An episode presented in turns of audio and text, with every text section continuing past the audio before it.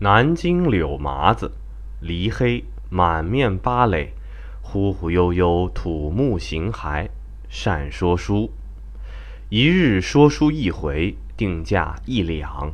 十日前先送书帕下定，常不得空。南京一时有两行情人，王月生、柳麻子是也。余听其说景阳冈武松打虎白文。与本传大异，其描写刻画微入毫发，然又找洁干净，并不唠叨。博怪声如剧中，说至精节处，叱咤叫喊，汹汹崩屋。武松到店沽酒，店内无人，婆的一吼，店中空缸空壁皆嗡嗡有声，弦中着色。细微至此，主人必屏息静坐，亲耳听之，彼方吊舌。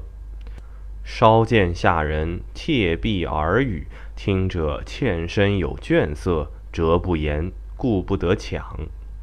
每至丙夜，试桌剪灯，素瓷净地，款款言之。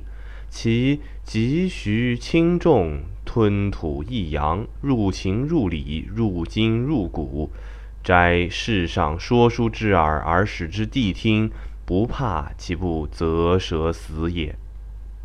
柳麻子貌奇丑，然其口角波翘，眼目流利，衣服恬静，只与王月生同其婉卵，故其行情正等。